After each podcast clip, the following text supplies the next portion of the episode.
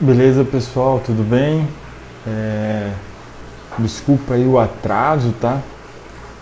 Realmente começou a chover muito alto aqui. A gente tentou, eu tentei aqui dar uma melhorada nisso, utilizando esse microfonezinho aqui, tá? É, tá chovendo muito forte e tá fazendo muito barulho, mas a gente dá um jeito, tá? Vamos sair daqui sem live, sem entender o que é uma ação de jeito nenhum. E hoje eu vou todo mundo aqui vai fundamentar os seus conhecimentos, vai para quem ainda não investe, eu sei que para quem já investe pode parecer muito redundante, mas vocês vão ver que tem coisas que mesmo assim para quem já investe algum tempo é novidade, tá? Sem dúvida nenhuma. Então, iniciando, o que é uma ação? Uma ação na verdade, é uma fração né, proporcional do capital de uma empresa. Então é como se fosse um pedacinho daquela empresa. O que, que isso quer dizer? Mesma coisa, você vai comprar, vamos supor, um, um posto de gasolina.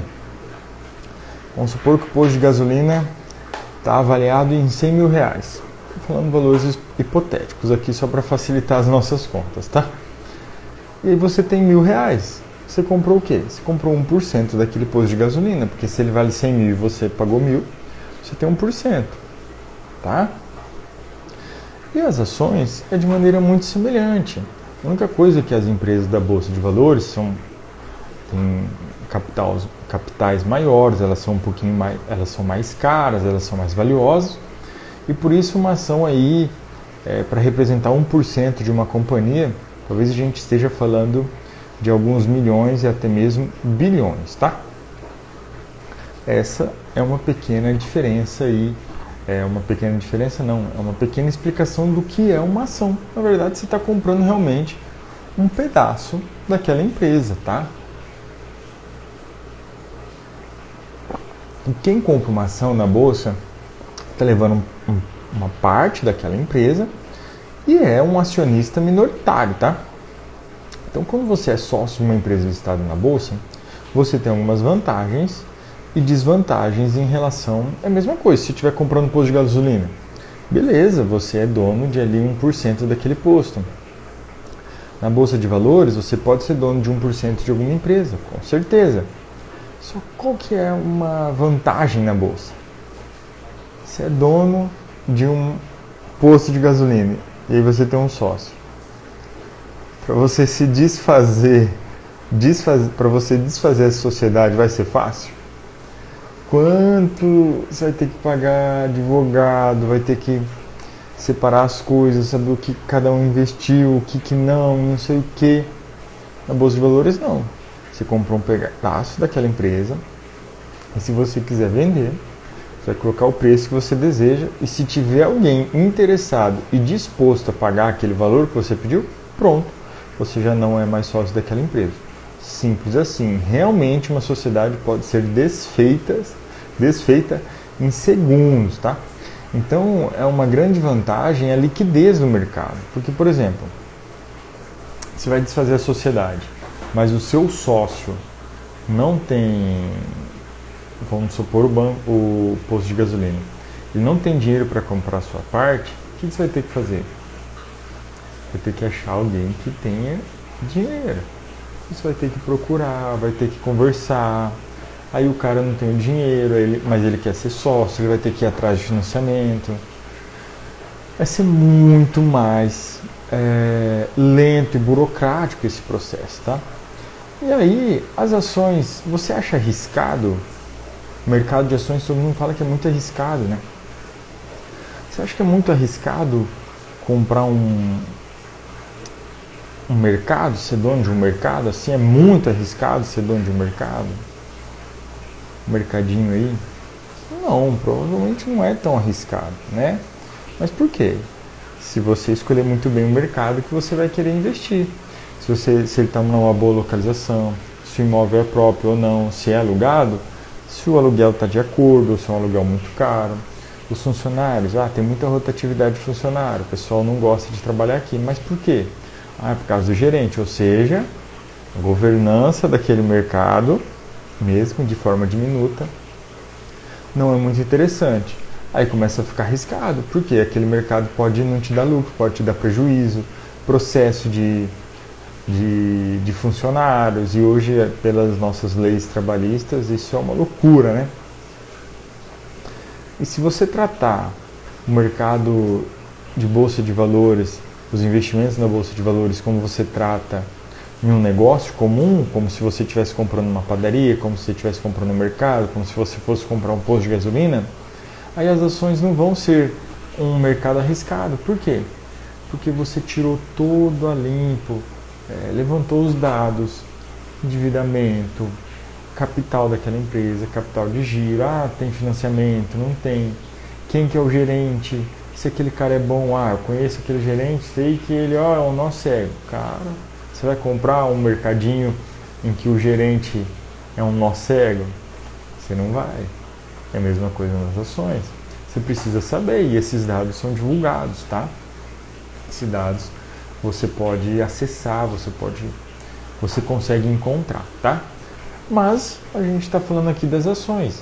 E quais são os principais tipos de ações? Essa foi outra outro ponto que eu destaquei né, nos, nos stories aí. E quais são os tipos de ações, as terminações? Por que, que uma termina em 13, outra em 5, outra em 11, outra em 34? Que loucura que é essa? As ações ordinárias terminam em 3, tá? E esse tipo de ação te dá direito ao voto, ou seja, você vai, você vai poder votar nos membros de cargos de alto escalão, tá? Membro do conselho, diretoria, é, talvez até mesmo da presidência, membros, cargos de alto escalão dentro da empresa. Outra vantagem que esse tipo de ação gera chama-se tag along. O que significa tag along? Tag along é quando essa empresa aí, a controladoria, vai, vai vender essa empresa, vamos supor. Eles vão passar o controle dessa empresa para outro grupo, para um fundo, para um banco, para uma sociedade, para pessoas que têm grana. No tag along, você pode, por lei, tá, receber no mínimo 80% do valor que você investiu no caso dessa negociação. Então, por exemplo, você tem uma ação aí que você pagou 100. E eles passaram, você pagou 100 não, né? Eles, a empresa que você tem em ação vai vender o referente a cada ação por 100 reais para um grupo estrangeiro. Então, no momento dessa venda, você tem o direito, tá? por lei, de receber pelo menos 80 reais por ação, se essa negociação realmente for fechada. Então é por isso que muitas vezes essas ações são mais procuradas, são mais buscadas, por ter uma certa segurança. Né? Então, número 3 é, é a terminação das ações ordinárias, que tem direito ao voto. E tem números, uma delas é a USIM 3, a USIM 3, né? Tem SAMB 3, tem diversas ações aí com terminação 3, tá? E vamos para as ações preferenciais. As ações preferenciais são as que têm terminação 4. É... Fala Castro, beleza? É... Falando aqui um pouco das ações, falando um pouquinho dos tipos de ações, vi que você entrou aqui. Então, se tiver alguma dúvida, pode mandar mensagem aqui que eu tô com comentário, os comentários abertos. E se mandar, aparece aqui na minha tela e eu respondo vocês, tá?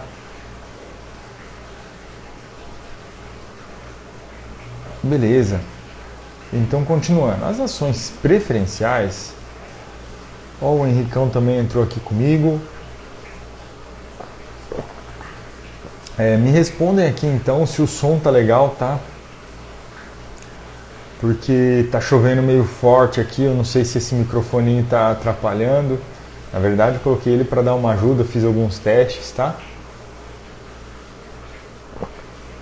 Beleza, Henrique? Hoje a gente vai falar de algumas coisas que podem parecer básicas, mas que muita gente que já investe não sabe, tá? Beleza, o som. Então eu vou dar continuidade, tá? Então o que, que é uma ação? Vou recapitular aqui com vocês, tá? É o seguinte, uma ação é um pequeno pedaço de uma empresa. Simples assim. Vamos supor que você vai comprar um mercadinho ali da esquina, eles estão vendendo por 100 mil reais. Se você tem mil reais, você está comprando 1% daquela ação, tá? Boa noite, Ricardo. Está acompanhando aqui também. Qualquer dúvida pode mandar uma mensagem aqui. Continuando. Se aquela, aquele mercadinho está sendo vendido por 100 mil reais e você tem mil reais, quando você compra esses mil reais, você comprou 1% daquele mercadinho. E nas ações não é diferente. Quando você compra uma ação, você está comprando um pedaço daquela empresa, tá? Então, quando você compra uma ação, você está exposto aos prejuízos, ao lucro daquela empresa. Ah, ela cresceu, então você também está exposto à valorização. Por exemplo, você comprou aquele mercadinho e de repente abriu um bairro novo ali do lado do seu mercadinho, um bairro de padrão alto. Cara, o mercadinho vai valorizar. E na mesma, a mesma coisa as ações, tá? Se você comprou uma ação, é aquela, aquela empresa, igual agora, com o coronavírus, quem comprou as ações de empresas farmacêuticas valorizou. Valorizou pra caramba, então você está exposto a isso, tá?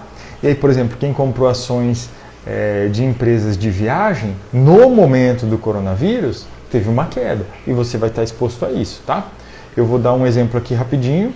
No momento que teve pré-coronavírus aí, março, fevereiro do ano passado, eu tinha comprado ações da CVC por R$ 31,90 cada ação, tá? E ela caiu a R$ reais. É só um exemplo. Ou seja, você está exposto a isso. Só que quando ela caiu, eu comprei muito mais ações dela, porque ela estava extremamente barata. E hoje, se eu vender CVC, eu já tenho um lucro aí, é, um lucro razoável, mas ainda, na minha opinião, não é um bom momento de venda. A gente vai conversar com isso depois, é assunto para outras lives. Continuando. E aí vem outra pergunta: ações é muito arriscado? Olha, você acha arriscado comprar um posto de gasolina?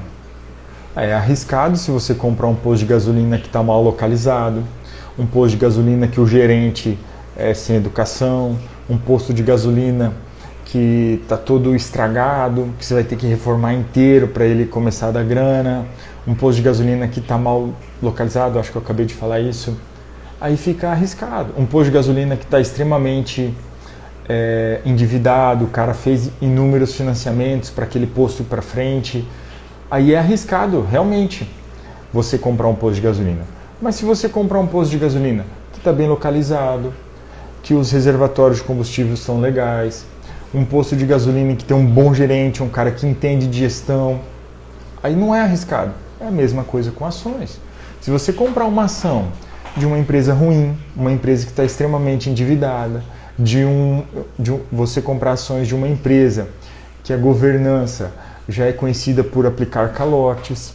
Se você fizer isso, aí as ações são extremamente arriscadas.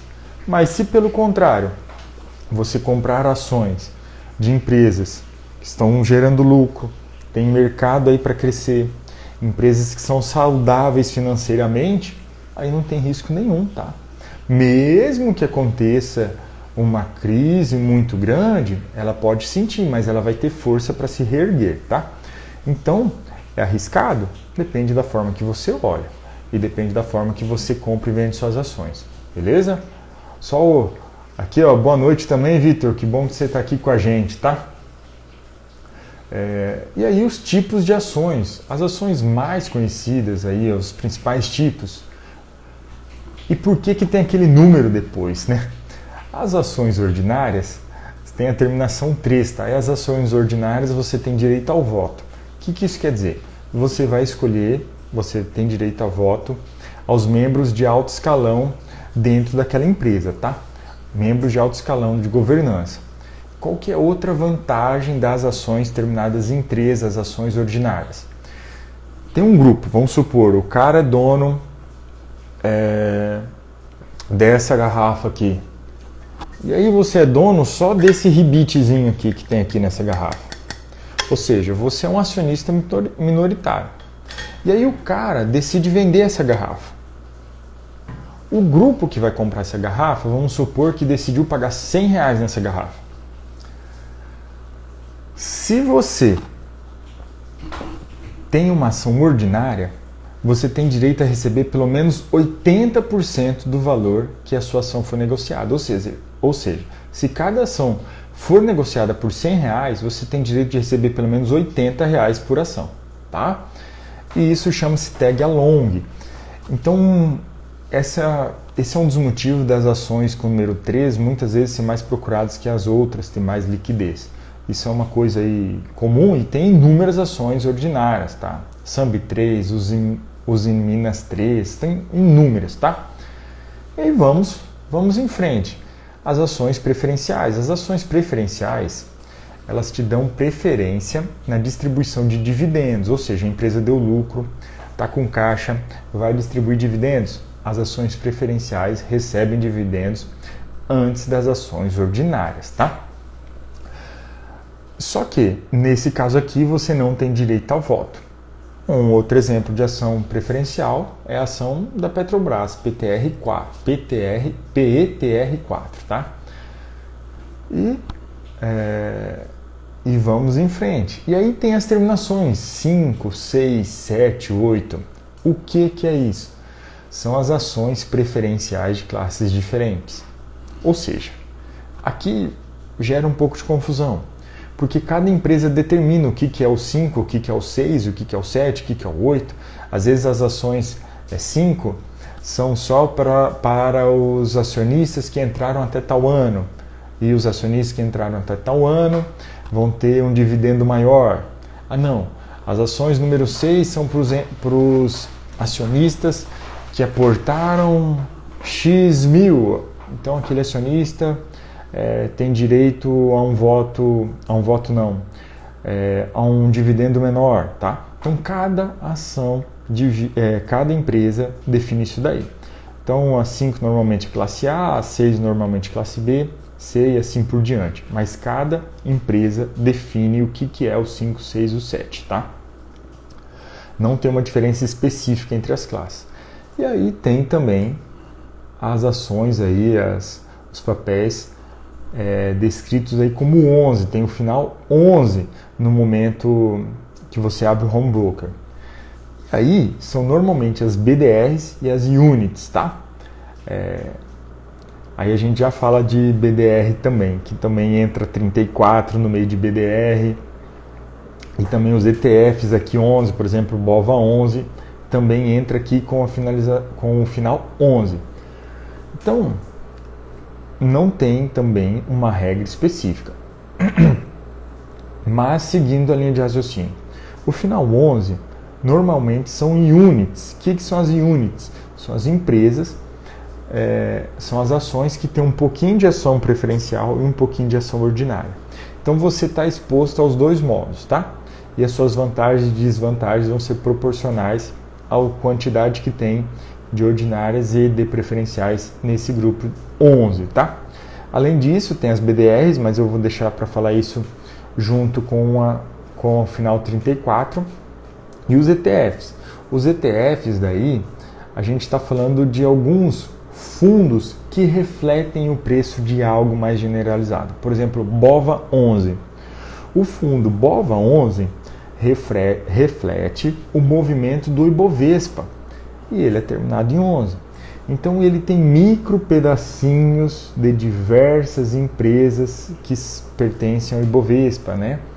O índice Ibovespa é composto aí entre 50 e 60 empresas. Esse valor também pode mudar o número de empresas. Então o 11 vai representar um dos exemplos é esse daí, tá certo? E o que, que são as ações que terminam em 34? É, você já pode, talvez você viu é, aí no home broker ou em algum site. As ações que terminam em 34 são as BDRs, que são Brazilian Depositary Receipts. O que, que são isso? Certificados brasileiros de depósito. Ou seja, em português simples, você está comprando ações estrangeiras aqui pelo Brasil, tá? De forma indireta. Por quê? Porque esse papel não significa exatamente que você comprou a ação, mas é um papel que é lastreado em uma ação, em uma ação lá no país de origem dele. Ou seja, é uma forma de você comprar ações estrangeiras de forma indireta. Simples assim. E aí você pode comprar ações da Netflix, do Facebook, da Amazon, é, do Google, tá? São inúmeras ações que você pode comprar dessa forma como BDR. Aqui no Brasil, você pode comprar aí aproximadamente 30, desculpa, 500 500 empresas aqui no Brasil é, nessa forma de BDR, tá? Só que, por que, que isso é até um pouco novo? Porque até seis meses é, só podia comprar BDRs os investidores que tinham mais de um milhão na carteira. E faz seis meses que isso mudou, tá? Então hoje você, qualquer pessoa pode comprar, ou seja, as BDRs foram abertas ao capital ao mercado de varejo, ou seja, investidores que qualquer tipo de investidor não precisa ter uma carteira mínima. E por que que isso foi bom? Se tem mais gente podendo comprar, vai ser mais fácil você movimentar, você vai ter mais liquidez. Antes corria o risco de você comprar uma ação e ela está subindo, está subindo e você não conseguir vender. Por quê? Porque não tinha muitas pessoas naquele mercado. Não adianta aquilo lá valer mil reais se ninguém está disposto a pagar, tá? Então muitas vezes as ações subiam e a pessoa não conseguia vender por não ter liquidez. E aí vou entrar agora nas diferenças das small caps, mid caps e large caps. O que, que é isso? Small caps, empresas de pequena capitalização, ou seja, são empresas que são listadas na bolsa de valores, mas que possuem aí um capital um pouco menor. Não é definido exatamente uma nota de corte, um capital de corte, mas são as empresas aí avaliadas entre 300 milhões e 2 bilhões de reais. As mid caps é, entre 2 bilhões e 10 bilhões e as large caps entre 10 bilhões e 200 bilhões. Mas eu vou explicar um pouquinho as vantagens e desvantagens das small caps e que isso já é uma coisa que algumas pessoas não se atentam, tá? As small caps são as empresas negociadas na bolsa que possuem um menor valor de mercado. Em outras palavras, são um grupo de pequenas empresas que têm capital aberto.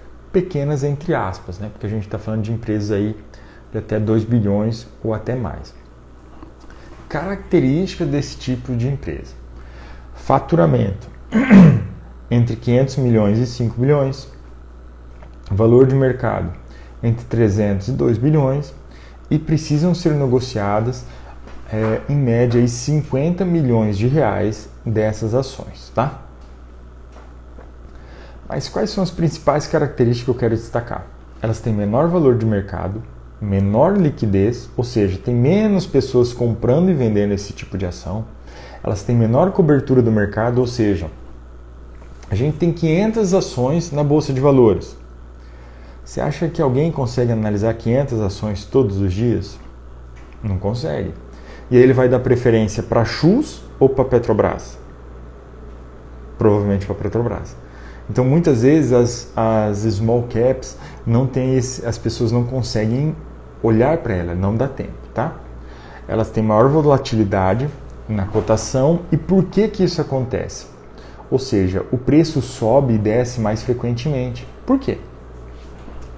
se tem menos pessoas comprando e vendendo, é um exemplo. Você tem uma casa e você vai vender. E você precisa vender, você precisa vender, ela vale 300 mil. Mas você está desesperado, você precisa vender. Se um cara te oferecer 200 mil, cara, talvez você vai ter que vender. Tá? Porque não tem gente querendo comprar, você vai ter que vender. E aí, pô, você vai tomar um prejuízo, tudo bem, mas você vai conseguir vender. Mesma coisa com as small caps. Às vezes você tem aquela ação, você pagou 15 reais, Mas você precisa vender, você precisa vender, você precisa vender, ninguém quer pagar 15, ninguém quer pagar 15. Você põe 14, ninguém compra, você põe 13, ninguém compra, você põe 12, ninguém compra, você talvez tenha que vender por 10, tá? Então você vai ter maior volatilidade. Só que o contrário também acontece. Por quê? Vamos supor que você está numa cidade pequena e só você tem um terreno vazio. Todos os outros terrenos estão cheios de casa. O que, que vai acontecer? Se só você tem um terreno vazio, você vai poder vender por um preço maior. Se está todo mundo querendo comprar um terreno, está todo mundo querendo comprar um terreno, o que, que vai acontecer? Você vai poder vender pelo preço praticamente que você quiser, tá? Então elas são um pouco mais arriscadas, justamente por isso, porque você pode correr o risco de precisar vender e não ter ninguém comprar, mas você também tem maior potencial de lucro. Por quê? Porque você corre, é, você está exposto a, um, a uma empresa que talvez só você tenha aquele papel. Poucas pessoas estão tendo aquele papel ou poucas pessoas querem vender. Então, nas small caps, você tem essa vantagem de a menor liquidez é uma desvantagem, mas pode ser uma vantagem. Por quê? Pode acontecer de ter um monte de gente procurando e só você ter esse papel e aí você vai ganhar pela lei da oferta e demanda aí, tá? E agora falando das mid caps. As mid caps, como o próprio nome já diz, são as empresas aí de categoria média de capitalização, tá? É, é convencionado aí que elas têm um valor de mercado de até 10 bilhões. Mas ela tem algumas particularidades aqui também, tá? Deixa eu só destacar para vocês. Elas costumam ter uma relação diferente do, do Ibovespa, né?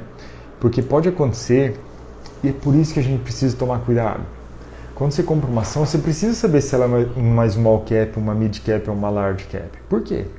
Se você comprar uma, uma small cap, olha, pode acontecer, e é provável que aconteça, dela estar tá na contramão do, do Ibovespa. Às vezes o Ibovespa está subindo e ela não subiu. Às vezes, às vezes o Ibovespa está caindo e ela está subindo. Tá? Então você precisa saber se a sua empresa é uma small cap ou se ela é uma mid cap ou se ela é uma large cap. As mid cap também. Pode acontecer do Ibovespa estar tá subindo e ela não ter subido. E o contrário também, tá? É... E como o mercado avalia as mid caps? Como ela possui uma média capitalização, o mercado espera que ela tenha uma boa performance assim no crescimento, tá? A mesma coisa das small caps. Já, já eu volto na small cap, tá? Por quê? Porque se ela ainda não tem um valor de mercado tão expressivo, quer dizer que ela tem para onde crescer. Quer dizer que ela ainda não é a líder do segmento. Então ela tem que crescer, tá? Então quando a gente vê uma mid cap, é, a gente tem que olhar muito o CAGR dela, que seria a taxa de crescimento dos últimos cinco anos e o potencial de crescimento.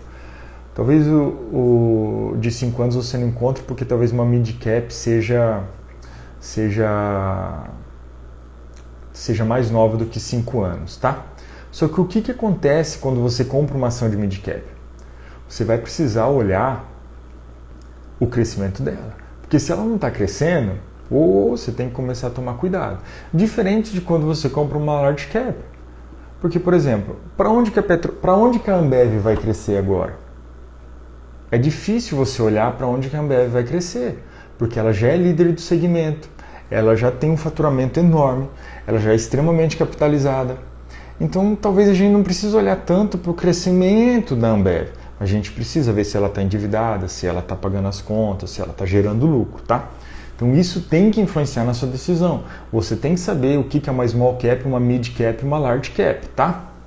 Aí exemplos de mid cap. MRV, Marfrig, Droga Raia, é, que mais que eu trouxe aqui? A Embraer, tá? São todas empresas aí consideradas mid caps, empresas aí intermediárias. E aí voltando na small cap, Toda large cap um dia foi small cap. Essa é uma frase extremamente famosa, eu só não vi quem que falou isso. Mas é uma frase extremamente famosa. Por quê? A small cap, ela tem um potencial maior de crescimento do que uma large cap. Principalmente por quê? Porque ela é menor, ela é pequena.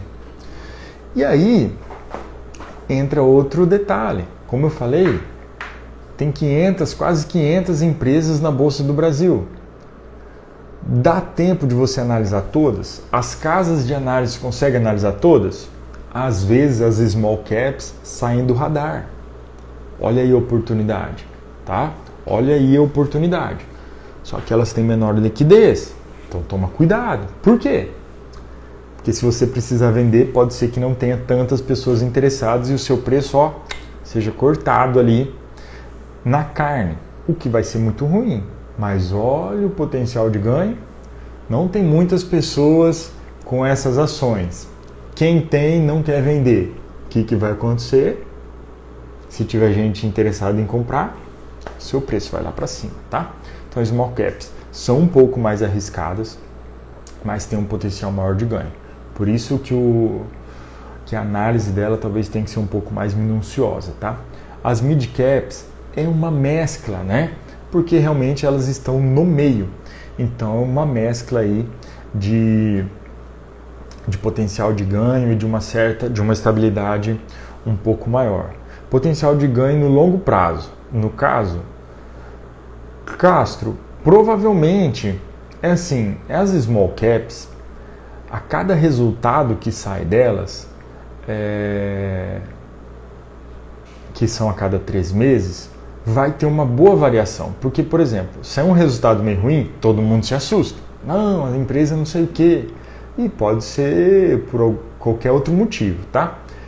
Mas é, o potencial dela de realmente crescer e crescer muito é no longo prazo. E, e por que, que eu falo isso? Eu vou dar um exemplo aqui de uma small cap que cresceu e cresceu muito, tá? Vou falar de uma small cap aqui. Deixa eu só, deixa eu só abrir para falar para vocês. Ó, a Unipar Carbocloro.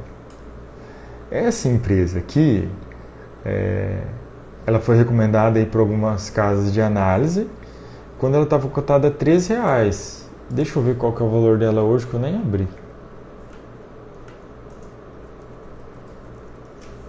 Isso que já teve Deixa eu só dar uma olhadinha aqui. Hoje ela está cotada a 75,60, tá? Então assim, teve um potencial, de, um potencial de ganho bem grande. Só que isso aconteceu em dois dias? Não, deixa eu ver. Vou até abrir o gráfico dela aqui rapidinho. Só me dá um minuto que eu já vou abrir o gráfico dela. É... Opa, Igor! Quanto tempo, cara? Tô abrindo já vou.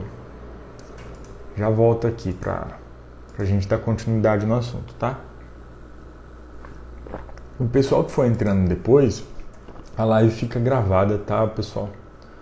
E. E então vocês vão, vão ter acesso a isso aí depois, tá? Olha, parece que faz muito tempo, né? Mas não faz não. Quer ver o exemplo? a, a Unipar, ó, de, dia 6 de julho de 2017 ela estava cotada a 4,76, tá? Aí hoje, deixa eu ver, hoje ela foi cotada a 75,60. Ah, 4 anos. Beleza, mas você multiplicou seu capital por 20 em 4 anos, tá? E você vai acertar todas essas Dificilmente. Mas se você tiver exposto ao mercado, você vai sim, tá? Em 2017 aqui, olha, 4,60 e hoje fechou em 75 e 75,60. Então, esse é um detalhe, esse é um potencial das small caps. Por quê? Elas têm muito que crescer, elas têm muito que crescer, elas têm mercado pela frente, tá? Só que elas sentem mais a variação também. É, é um pouco mais arriscado, mas como eu falei, é arriscado comprar um posto de gasolina? É arriscado se tiver num mau lugar, se o, o posto tiver feio, tudo estragado, se tiver que reformar ele inteiro, se se o gerente daquele posto é um cara sem educação, se o posto está extremamente endividado, aí é arriscado. Agora, se você está pegando um posto bem localizado, tudo reformadinho, as contas em dia, nada de financiamento maluco, gestores de ótima qualidade, pô, aí ficou fácil.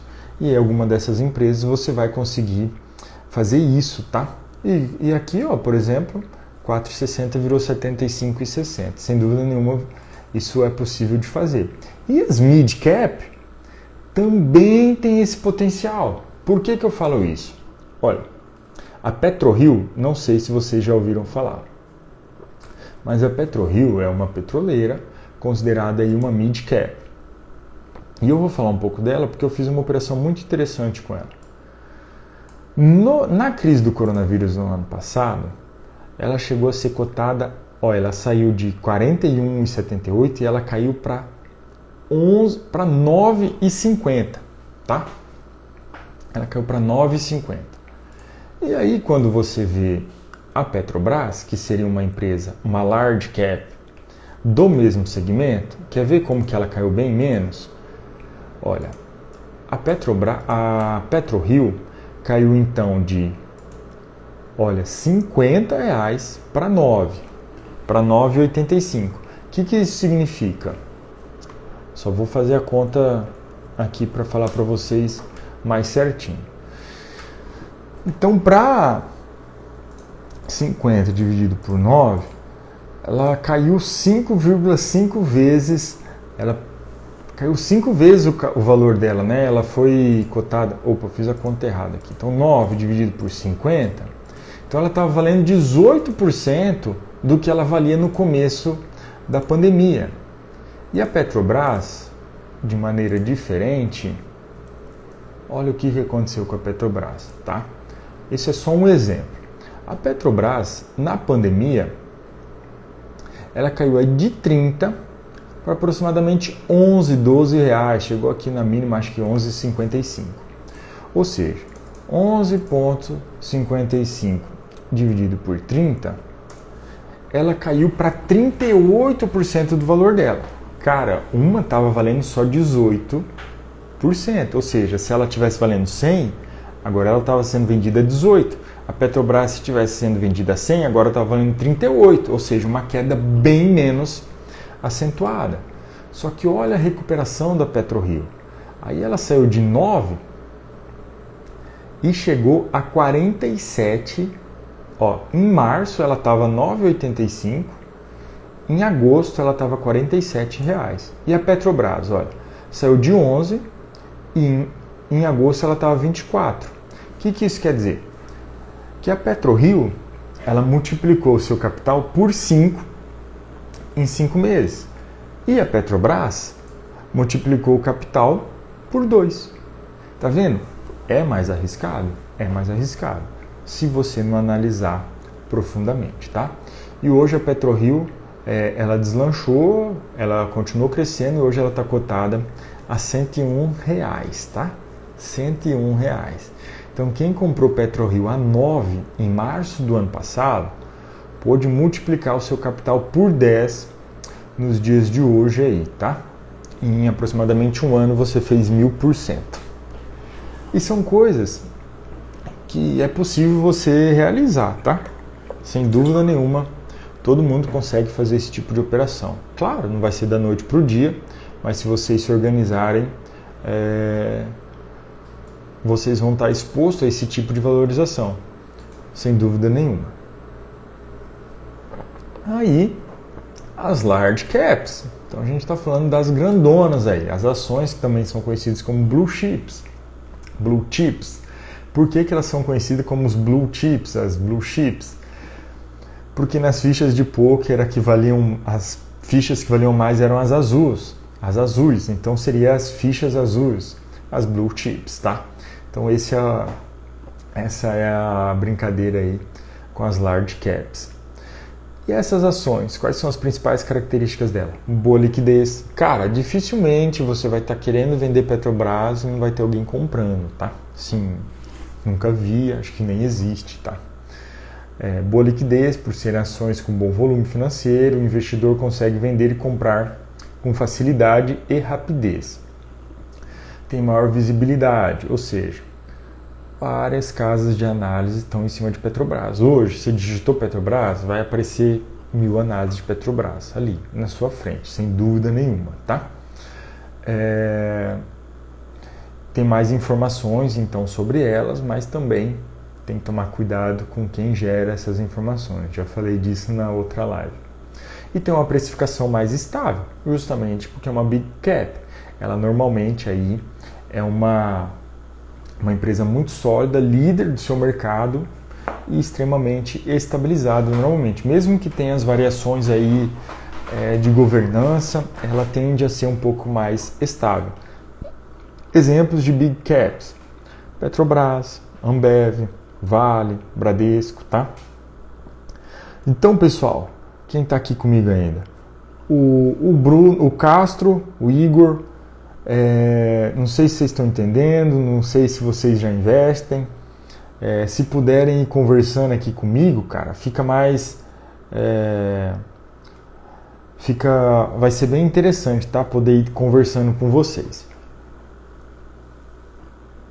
Sei que o, o Igor também chegou um pouquinho depois, é, mas acho que deu para passar a mensagem aí e a live vai ficar gravada, tá certo? É, aí tem outra coisa. o pessoal pergunta das ações, está entendendo? Beleza, Castro, beleza. É, os lotes de ações, por exemplo, podem ser caros. Às vezes o cara está começando e é meio caro, pô. Como é que vai comprar aí um lote de 100 das empresas que estão cotadas a 100 reais, dá, mil, dá 10 conto? Pode para algumas pessoas ficar pesado, né? E o que acontece? Será que compensa você comprar uma ação no fracionário ou esperar para juntar 100, né? Se, minha, se, na minha carteira tem mais pequenas ou grandes empresas, uma mescla. Está investindo só em fundos imobiliários, Igor? Beleza, eu fiz aí um. É, só vou fazer um adendo aqui então. Ações versus fundos imobiliários, tá? Para quem está começando a investir. Já te respondo também, tá, Castro? É o seguinte: os fundos imobiliários têm uma volatilidade 30% da volatilidade das ações. O que, que isso significa? Que se as ações estiverem cotadas a 100 e caírem a 70, os fundos imobiliários vão cair de 100 para 91. Parece que é ótimo, né? Mas o que acontece com os fundos imobiliários também? Essa menor volatilidade também é acontece no momento de alta. Então, quando as ações estão 100 e sobe para 130, os fundos imobiliários também que, tão, que estavam 100 vão subir também em média apenas para 109. Só que o fundo imobiliário tem outras vantagens, como dividendo todos os meses, mais estabilidade. É um tipo de investimento que você também tem que ter na carteira, tá? Sem dúvida nenhuma. Mas as ações, na minha opinião, têm um potencial de ganho é um pouco maior. Claro que primeiros passos, na minha opinião, também tem que ser. É, os fundos imobiliários são muito importantes por isso, são mais estáveis, você começa a sentir um pouco mais o mercado. E é muito interessante. Pô, que bom que você está aqui, Igor. Que bom que você comentou aqui. É muito, muito importante para mim essa interação com vocês, tá? E se tiver dúvida de qualquer outra coisa, é, sobre isso daí. O que eu puder ajudar, também já falo que eu não sei tudo, mas é, o que eu puder ajudar, contem comigo, tá? Respondendo Castro. Se a minha carteira tem mais ações de pequena, é, empresas pequenas ou grandes empresas. Castro, é uma mescla, tá? É uma mescla mesmo. Ah, é, o mais importante, cara, meu objetivo é ganhar o lanche, o dinheiro do lanche da semana. Tá certo, o negócio é começar. É, vou dar só um exemplo aqui para vocês, tá?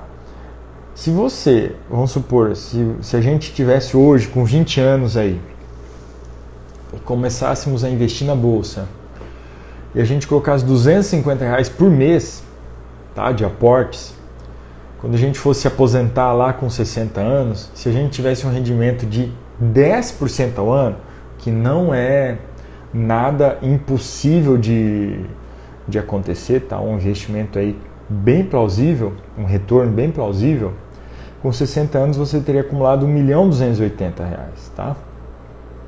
Então por isso que eu falo, é muito importante começar, porque o quanto antes a gente começa, mais os juros compostos vão trabalhar a nosso favor, tá certo?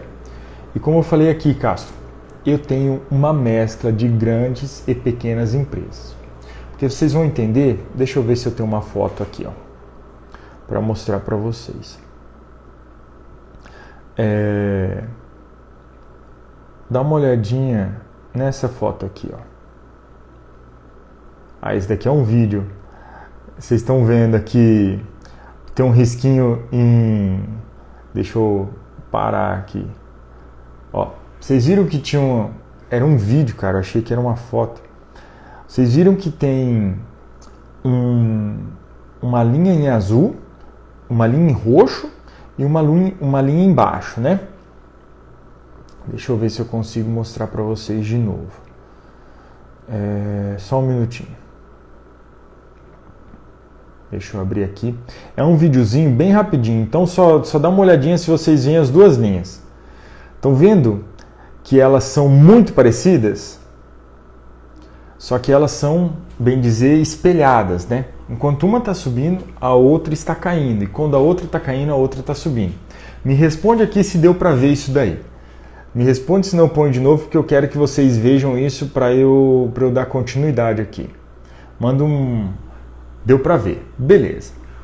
Por que, que você tem que ter empresa grande na sua carteira, na minha opinião? Aquelas duas linhas são o Ibovespa e o dólar. Quando o Ibovespa está subindo, o dólar está caindo, tá? E quando o dólar está subindo, o Ibovespa está caindo. Eles são inversamente proporcionais. Pô, beleza, que bom que deu para ver. Então é o seguinte, quando o Ibovespa está subindo, o dólar está caindo. E quando o dólar está caindo, o Ibovespa está subindo, e quando o dólar está subindo, o Ibovespa está caindo. É assim. Então, você precisa ter empresas grandes, por quê? Quando o dólar estiver caindo, você tem que ter empresas que refletem o índice para você vender essas empresas e comprar dólar. Quer ver um exemplo? Vou abrir aqui o gráfico de dólar para vocês e do Ibovespa, tá? Eh, eu vou só Vou só falar porque eu não vou conseguir compartilhar aqui porque eu não tirei a foto, tá, pessoal? Aí para eu compartilhar isso, mas eu posso mostrar para vocês depois. Olha o que que é, é como você não precisa adivinhar nada para você fazer grana na bolsa. Vou falar o preço do dólar pré-pandemia, preço do dólar pós-pandemia e o da Ibovespa, tá? E como você pode, podia ter feito dinheiro com isso daí e foi uma das coisas que eu fiz, tá? Então olha aqui. No dia 1 de janeiro do ano passado, o dólar estava 4,9. Então anota aí, 4,9. No dia 1 de janeiro do ano passado, deixa eu ver aqui. 1 de janeiro, estou abrindo aqui meu gráfico. O Ibovespa estava 112 reais, o Bova 11. E aí o que, que aconteceu? No dia 20 de março, olha, no dia aqui, ó, dia 13 de, de maio, vou pegar o dia 20 de março que foi mais emblemático, né? O dólar que estava R$ reais ele subiu para 5,20. E o Ibovespa, que estava 112 reais, caiu para 62. Que que isso, o que, que eu fiz na pandemia? Eu tinha dólar comprado a 4 reais e eu vendi ele a 5,12, 5,20. E o Ibovespa não tinha caído? O valor que eu tinha em dólar, eu vendi fiz um lucro e comprei Ibovespa por 60 reais. E o que, que aconteceu com o Ibovespa logo depois? No dia, vamos ver aqui, ó, de março, o Ibovespa que eu paguei 60 reais com o lucro do dólar, em julho já estava 100 reais. Ou seja, eu fiz 20% na venda de dólar, 25% na venda de dólar, e aí eu comprei o Bovespa. E eu comprei o Bovespa 60. E em quatro meses o Ibovespa que estava 60 foi vendido a 100, ou seja, mais 40%, tá?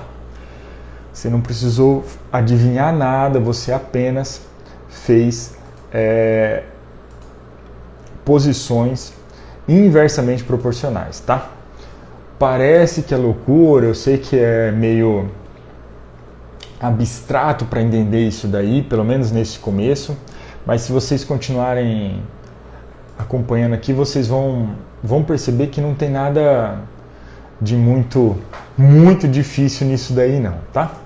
Então, Castro, como eu falei, eu tenho os dois tipos de ações na minha carteira. Tanto ações grandes, tanto ações pequenas de empresas pequenas. Por quê? As ações de empresas pequenas têm um potencial de lucro e de valorização muito maior do que as empresas já consagradas, tá? Vocês viram ali, a PetroRio que estava 50 reais caiu para 9 e hoje ela já está 100. A Petrobras que estava 30 caiu para 11 e hoje está 24. Ou seja, elas são mais estáveis e coisas mais estáveis têm suas vantagens e desvantagens. Do mesmo jeito que o fundo imobiliário e as ações, e a gente acabou de falar disso aqui, tá? É... Ficou claro? Não sei se vocês conseguiram entender esse pedaço, já é uma parte um pouco mais. É, é um pouco diferente fazer essa movimentação. Dá uma olhadinha no. Tem, eu gravei um videozinho sobre dólar versus Ibovespa que está no no, nos destaques aqui do, do Instagram. Depois, dá uma olhadinha nisso daí que vocês vão entender o que, que eu fiz, como que eu movimento esse... faço essas operações, tá? Deu para entender então, Castro? E é mais ou menos assim. E aí, já vou explicar também. Por que que quando tem uma crise, o dólar sobe? Sabe por que quando tem uma crise o preço do dólar sobe? É mais ou menos o seguinte: quando tem uma crise, é, 60% do capital que tem na nossa bolsa, que tem no Ibovespa, é capital estrangeiro, ou seja, capital de dólar. Quando tem uma crise, os caras falam o quê? Pensam assim: eu vou deixar meu dinheiro na bolsa de valores lá do Brasil, mas nem a pau. Eu vou colocar meu dinheiro num país mais estável, né? E quando tem uma crise, o que, que acontece com a taxa de juros? A taxa de juros sobe. Então o cara tira o investimento da bolsa de valores e põe numa renda fixa num país mais organizado, como é, dos, como é os Estados Unidos. E aí, o que, que acontece? O cara vendeu coisas no Brasil e comprou dólar o dólar vai subir, tá? O dólar tende a subir. Então, sempre que vocês verem aí, a bolsa bateu recorde, vocês já viram isso aí em, noticiários. Quando vocês verem uma notícia que a bolsa brasileira bateu recorde, vocês podem procurar o preço do dólar. Com certeza vai estar lá. O preço do dólar caiu, tá? E normalmente nesses momentos é, tem uma série de outras análises, tá? Mas normalmente nesses momentos é um bom momento para você estar tá fazendo o quê? Vendendo bolsa de valores e comprando dólar. E aí o contrário também é verdadeiro. Quando aparecer lá, dólar bate recorde de preços, vocês vão ver numa notícia em seguida, bolsa de valores despenca, tá? E foi isso que aconteceu na pandemia, a bolsa de valores caiu de 112 para 60, enquanto o dólar saiu a máxima do dólar, na verdade, foi em 5,98, tá? Então, em menos, olha, de janeiro sair de R$ reais para maio, ele estava valendo 5,98, tá? Então, acima de 40%. O que, que você está rindo aí, Castro? Não entendi. Fala para mim. Entendeu, Pesca? Que bom que você está aqui com a gente também, pô. É, já está investindo, está querendo começar a investir. É, eu eu quero que todo mundo vá, comece a investir na bolsa de valores aí. Eu acho que é um, uma forma da gente construir patrimônio e, e a gente vai entendendo que gostou da gangorra do dólar e da bolsa, Castro? Falta o dinheiro? Cinco reais você consegue comprar uma ação, uma ação na bolsa de valores, tá? Cinco reais e uma ação boa da Sanepar, tá? É, e eu fiz, deixa eu ver quanto está a Sanepar hoje. Deixa eu ver quanto que está a Sanepar, SAPR4. Eu fiz uma live sobre a Sanepar, tem aqui no tá aqui no Insta. Ó, Sanepar hoje, falei 5 reais, já falei mentira, ó, 4,22, tá? É, 4,22 tá uma Sanepar hoje. E você pode comprar uma única ação. O que, que eu te falo, pesca? Abre uma conta na corretora, cara, para você colocar nem que for 30, 50 reais por mês e você ir entendendo. É igual o jogador de futebol, se o cara só treina, ele fica sem, sem ritmo de jogo, tá? É, o cara precisa jogar. Então, para você abrir uma conta na corretora, você vai precisar do seu comprovante de residência, CPF, RG, é, nada de nenhuma Nada de mirabolante, tá? É bem tranquilo isso daí. Eu, eu te conselho, se eu fosse te dar um conselho, você que é meu, como meu amigo, o pessoal falar ah, conselho se fosse bom a gente vendia, né? Mas quando a gente é amigo a gente não precisa fazer isso. Cara, abre uma continha numa corretora aí. É taxa zero, tá? Antes a gente pensava que a bolsa de valores era coisa só para rico. E de certa forma era verdade. Por quê? Por exemplo, quando eu comecei a investir na bolsa, hoje nós temos 3 milhões e meio de CPFs cadastrados. Quando eu comecei na bolsa de valores, quando eu comecei a investir, tinha 320 mil pessoas só no Brasil inteiro que investia, cara. E, e quando eu comecei a investir, não tinha corretagem zero. É, por exemplo, tinha algumas casas que algumas corretoras que, que cobrava 20 reais por operação. E aí, por exemplo, você colocava milão e você vendia, ou, ou você ia comprar uma ação, você tinha que pagar 20 reais para a corretora. Aí se você só tinha mil, o que, que acontece? 20 reais é 2%, pô. Então você tinha que ter um rendimento muito acima de 2% para valer a pena. Então, querendo ou não, excluir as pessoas dos investimentos, porque era algo um pouco caro. Agora, com a Clear, com a Rico, com taxa zero, Cara, dá para você comprar ação aqui por 4,22, tá? Você compra uma Sanepar, que é uma empresa extremamente sólida e que está, na minha opinião, extremamente barata, tá? Inclusive eu tenho ações da Sanepar. E, então não estou falando, não tô falando coisas do além não. Pesca, abre uma continha e vamos conversando. Fica acompanhando aqui que sem dúvida vai ser, vai ser muito interessante. Castro, quais fontes de, ou site que eu gosto de analisar, que eu gosto de acompanhar, em relação a quê? Eu, é, eu gosto de acompanhar diversos sites. Vamos junto, vamos junto, pesca. É, sites, aí eu separo as, as análises de bolsa de valores em duas categorias. Análise fundamentalista. Análise fundamentalista é o quê?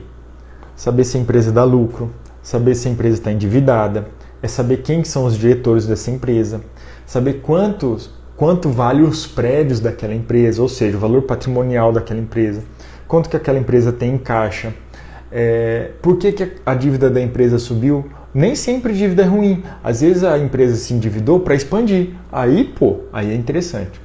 E isso daí chama-se análise fundamentalista. Para analisar fundamentalista, vou colocar aqui nos comentários. Eu entro muito no site Fundamentos, com U mesmo, tá? Fundamentos. Eu gosto da, além dos fundamentos, a Fundamentei. Tudo site, tá? Eu tô colocando aqui nos comentários, mas se digitar fundamentos no Google, vai aparecer o site, tá? Deixa eu digitar aqui, vamos ver se aparece mesmo. E aí na fundamentos, ó, você clica lá e aí você coloca o código da empresa que você quiser, tá? Aí, por exemplo, ó, Petrobras. Você entrou no site da Fundamentos, vai aparecer lá o preço que ela está hoje, qual que é o menor valor que ela já teve no último ano, qual que é o lucro dela, qual que é a margem dela, né? Qual que é a dívida, tudo isso vai estar tá lá. E nesse tipo de análise eu utilizo esses sites. Só que aí esse é um tipo de análise para você saber o que comprar. Qual empresa comprar? Análise fundamentalista. E aí entra outro tipo de análise, na minha opinião, que é qual análise? Análise técnica. E aí eu vou te dar um exemplo. Análise técnica, você vai analisar os preços da empresa através do que? De indicadores estatísticos. E aí, por exemplo, VEG, a empresa VEG. A empresa VEG é uma empresa que trabalha com motores elétricos, é uma queridinha na bolsa, né? Todo mundo fala da VEG, que é maravilhosa e não sei o quê. E em janeiro desse ano, pediram para eu fazer uma análise da VEG. E ela estava 91 reais.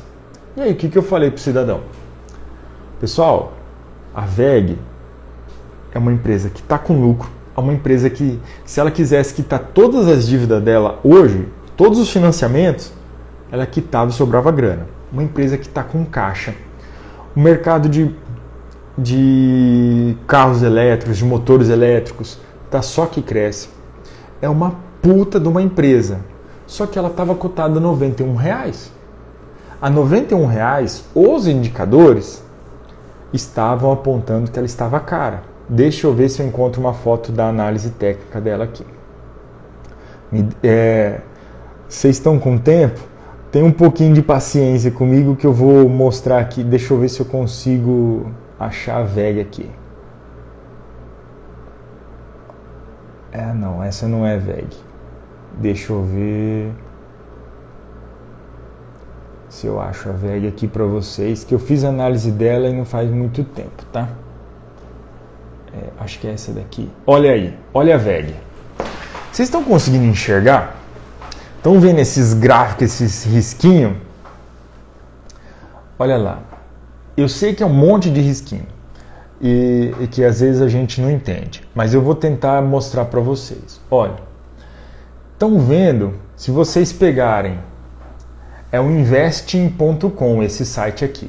É nele, ele é um dos sites que eu faço análise técnica, tá? O Jureg Invest? Não entendi, pesca.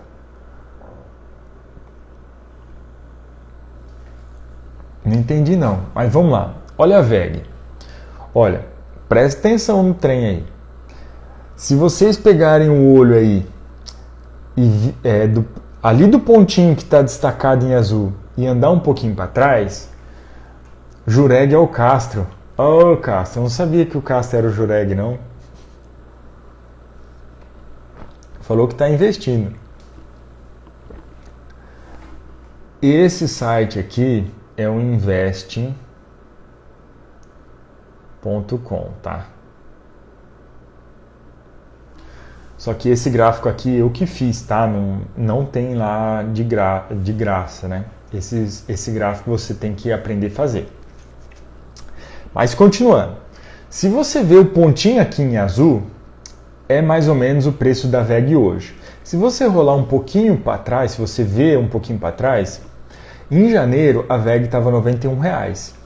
E aí, se você correr o olho verticalmente, você está vendo que tem o, o gráfico está fazendo tipo um castelinho ali embaixo? Ó. Ele está fazendo um, um, uma ponta para cima, certo? uma pontinha para cima. Vocês conseguem ver? É, naquelas faixas que estão ali embaixo, aquela, a linha está fazendo uma pontinha para cima. E além disso, o gráfico, o preço tá estava em 91. E naquela pontinha para cima estava indicando que esses são indicadores estatísticos, tá? Um chama índice de força relativa e o outro chama indicador estocástico. Esses dois indicadores estavam falando que era um bom momento de venda de VEG. Quem me pediu análise, eu falei assim, pessoal, é um bom momento para você vender VEG, mesmo que ela seja uma boa empresa, uma empresa estruturada, sem dívida, é um bom momento de venda. O que, que aconteceu? Ela saiu de 91, 92,40 no dia 18 de janeiro e no dia 8 de março ela estava 70 reais. Ou seja, a empresa caiu mais de 20% em dois meses, tá? Ela caiu aí, ó, 20 reais dividido por 92,40, ela caiu 21%. Só que quando ela caiu agora para 72, eu falei assim, pessoal, e aí corre o olho de vocês ali. Você viu que agora a pontinha que estava para cima tava pra, tá para baixo assim, ó, ela ficou para baixo. Aqueles indicadores ali, na mesma linha ali nas faixas embaixo, me digam se vocês estão vendo. Antes ele estava para cima e agora ele está para baixo, certo? Me manda um beleza aí se, se vocês conseguiram ver que agora eles que eles estão cruzadinhos para baixo. Os mesmos indicadores, o índice de força relativa e o indicador estocástico. Agora, ao invés de estar tá lá cruzado para cima, eles estão viradinhos para baixo. Vocês conseguem ver? Me manda, uma, me manda aí. Comenta aí se vocês estão conseguindo enxergar. Tá? É... Se vocês estiverem conseguindo enxergar, me manda um, um, um joinha aí. Só para eu ter certeza. Estão conseguindo enxergar? Quando ele chegou a 72, eu falei assim, a 70, chegou a 70 reais. Falei assim, pessoal, agora os indicadores estão apontando que é um bom momento de compra de VEG. Tá? E aí, para onde que foi o preço da VEG? Chegou a 78 reais. Ou seja, quando eu, os indicadores apontaram venda, o preço caiu de 91 para 70 e aí indicou compra e subiu de 70 para 78, ou seja, 11% de lucro, tá? Mais 11% de lucro em quanto tempo? Subiu de 70 no dia 5 de março para 78 no dia 6 de abril. Então, em um mês, o cara que, que me pediu essas análises aí pôde fazer aí 11% com VEG. Então, eu separo as análises em fundamentalista para saber o que comprar e análise técnica para saber quando comprar. Porque a VEG ela não era, não deixou de ser uma boa empresa hoje, pelo menos até o momento, em relação a janeiro. Só que janeiro não era um bom momento de compra, era um bom momento de venda, por isso que eu recomendei que não comprasse. Tá certo, pessoal? Falei pra caramba aqui e obrigado aí, Castro, Igor, Pesca, que, que ficaram aqui comigo tempão aqui, pessoal. Muito obrigado. Tomar mais uma aguinha que eu falei demais. Vocês têm mais alguma dúvida? É, a gente começou falando do que, que era uma ação e fomos, fomos fundo aqui. Se vocês tiverem alguma dúvida, alguma curiosidade, é... que bom, Pesca, que bom que você gostou, cara. Obrigado aí, bicho. Obrigado mesmo. É... Podem. Valeu, Igor. Eu que agradeço, cara. Quer ficar rico igual eu? Não tô rico não. Não tô rico não, tô correndo atrás, cara. Tô correndo atrás. Mas a gente chega lá. Eu que agradeço a parceria aí de sempre, Pesca, Igor, Castro. Que bom que vocês estão gostando e que legal que vocês estão se interessando por investimentos. E, e contem comigo, tá? Contem comigo. Toda terça e quinta, às 7 horas da noite, eu tô fazendo live, tá? É, já deixa eu falar para vocês o tema da live da semana que vem, da semana que vem de quinta-feira. E se vocês puderem, é, participa aqui da live na quinta-feira. Quer ver o tema? Já vou. Ó, na quinta-feira então eu vou. O que, que vocês estão rindo? Ah, o Pesca falou: Ô Pesca, investir no seu novo CD? Ih, rapaz, tô com dinheiro para investir ainda assim não, pô. Mas, é, se for na questão de fazer, te ajudar a fazer uma distribuição aí do, do conteúdo, na distribuição com o tráfego, se você quiser reservar um dinheirinho para suas publicações, para impulsionar, eu posso te ajudar sim, tá? Ó, então quinta-feira eu vou quinta-feira eu vou falar sobre o que é um fundo imobiliário, tá? Igual hoje a gente conversou pra caramba aí, já estamos já deu uma hora e dez de live aí, pessoal. Olha, é, Ellen chegou aqui agora também, Ellen. Que legal, a Ellen já acompanhou também uma live que eu simulei uma carteira e já falamos falamos pra caramba aqui sobre ações hoje, tá? Então, pessoal, eu estou fazendo live toda terça e quinta, às 7 horas da noite. E a live vai ficar gravada aqui, eu só vou só vou colocar uma capinha nela. Já vou postar, tá? E aí vocês podem acompanhar, tá certo? E quarta, é quinta-feira, às sete da noite, eu vou falar sobre os fundos imobiliários, tá certo? Falamos bastante sobre ações hoje e eu vou falar sobre fundos imobiliários quinta-feira e daí na terça-feira eu vou fazer a guerra, né? Fundos imobiliários versus ações, tá certo? É, vantagens e desvantagens de cada um, por que, que você precisa ter os dois, por que, que você não precisa, de acordo com seus objetivos e com seu perfil, tá certo, pessoal? Então, daqui a pouquinho a live já vai ficar disponível para vocês. Muito obrigado a todo mundo que acompanhou. E quinta-feira, às 7 horas da noite, estou aqui de novo falando sobre fundos imobiliários, tá certo? Fique com Deus, Pesca Lima, Castro, o Igor, a Ellen também. É, Deus abençoe vocês e vamos vamos, vamos incrementando aí nossos investimentos e melhorando, tá certo, pessoal? Muito obrigado. Acompanhe aqui então a Ellen que chegou agora, é, que eu vou deixar já disponível para vocês, tá certo? Forte abraço, fiquem com Deus, até mais.